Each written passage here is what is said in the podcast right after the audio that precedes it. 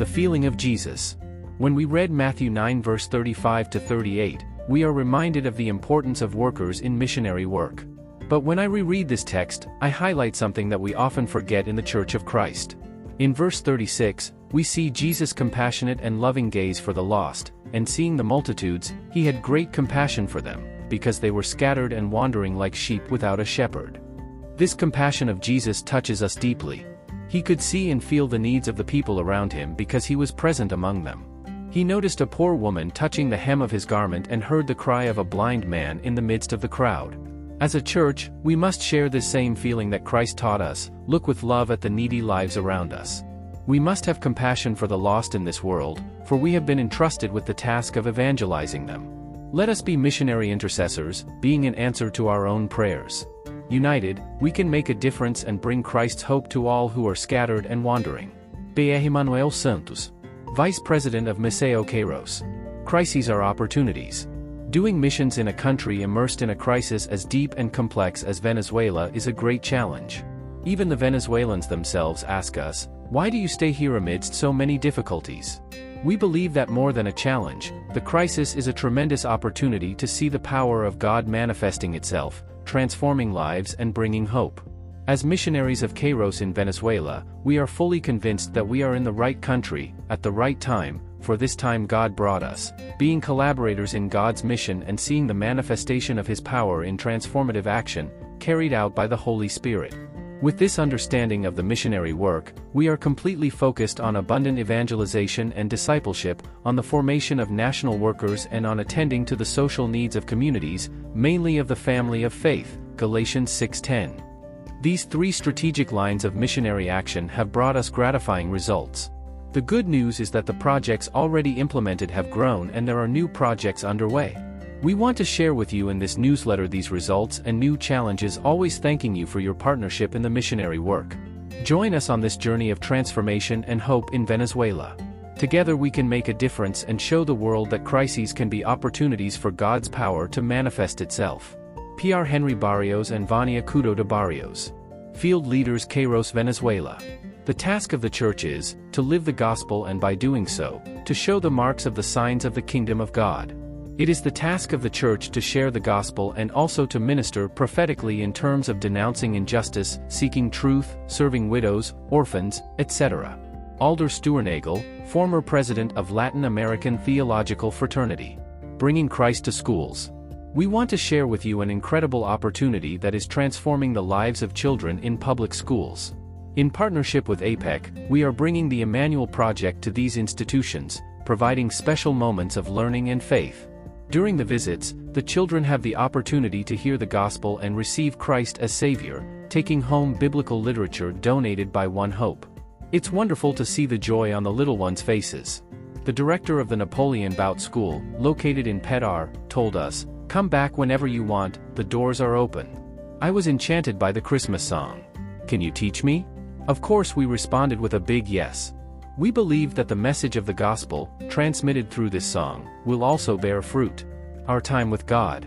We continue with the radio program Our Time with God, which reaches with the Word of God the inhabitants of Pueblo Nuevo de Paraguana. It started as an evangelistic strategy in the midst of the pandemic and has not stopped. Obstacles such as blackouts in the city and interference from official bodies do not stop us. Our purpose of glorifying God remains firm and we bring Christ to every home through the preaching of the gospel. The radio program is designed, planned, and executed by a faithful team of national workers together with missionary Valclyde. People have converted and been edified, drawing closer to the church and to the Lord Jesus. The Bible in every home, now also in audio. We had the joy of receiving the visit of Pastor Elias here at the base of Kairos slash Venezuela. During his stay, Pastor Elias shared the Word of God with the church founded in Caracas, brought donations of medicines and school materials for the God Provides project. A novelty that Pastor Elias brought was the donation of devices with the Bible in audio, known as proclaimers. These devices are being used in the Racimos, which are home Bible study meetings, and also individually by brothers who have difficulty with vision or who do not know how to read and write. This initiative has allowed the Word of God to reach everyone, regardless of limitations. We express our deep gratitude to Pastor Elias for the time dedicated, for the ministrations that impacted our lives and for the visit that brought us encouragement and spiritual strengthening. Church planting, Mission Barlovento. After a period of prayer, missionaries Hector and Arlenis felt a divine call to start a work in the community of Davidovai. With evangelization strategies, discipleship, family visits, and the implementation of the Acolher, to receive and care for someone, and Lure Crescer, to read is to grow, projects, we are witnessing the birth of a community of believers for the glory of the Lord. Recently, we celebrated the first baptism with new converts from the church in Caracas and also with those who joined the church in Barlovento. Among those who were baptized is Esther, daughter of missionaries Hector and Arlenis. It was a blessed moment, full of joy and unity. The work continues and the challenges are great, but we trust in God's power, continue praying for this work. International Theological Seminary, CEDIAN. The mission involves several stages, including training national workers to expand God's kingdom along with missionaries. In 2010, we started a theological seminary in partnership with ISOM, holding three graduations in Caracas.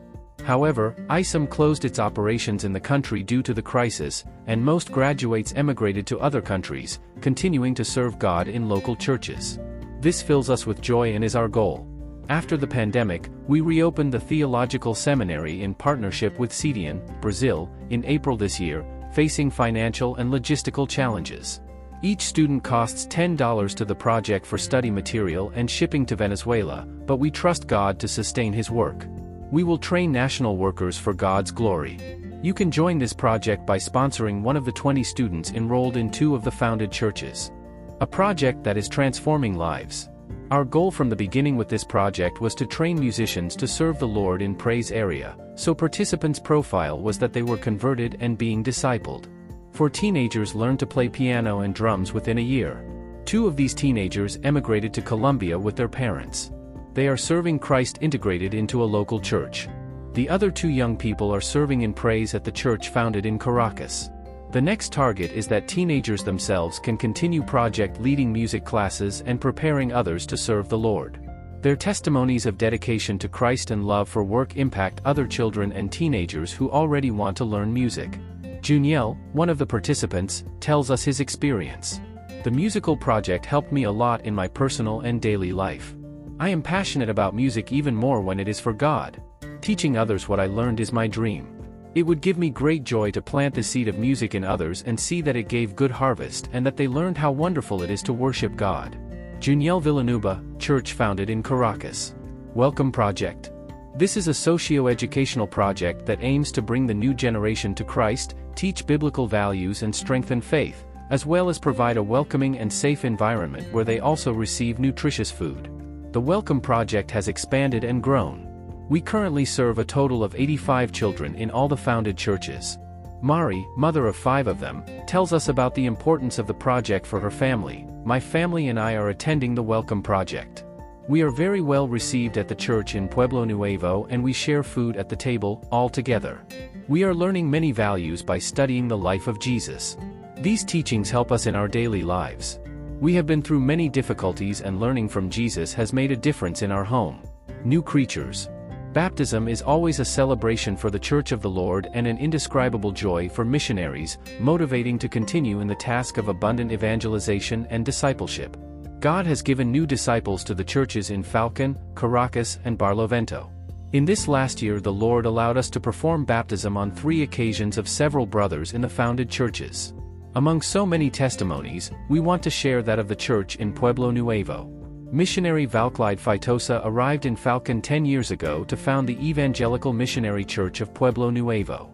The process of sowing the Word of God took time, as in the case of Gisela, who received the visit of the missionary every week and listened to the Word with joy. At the beginning of this year Gisela converted and was baptized.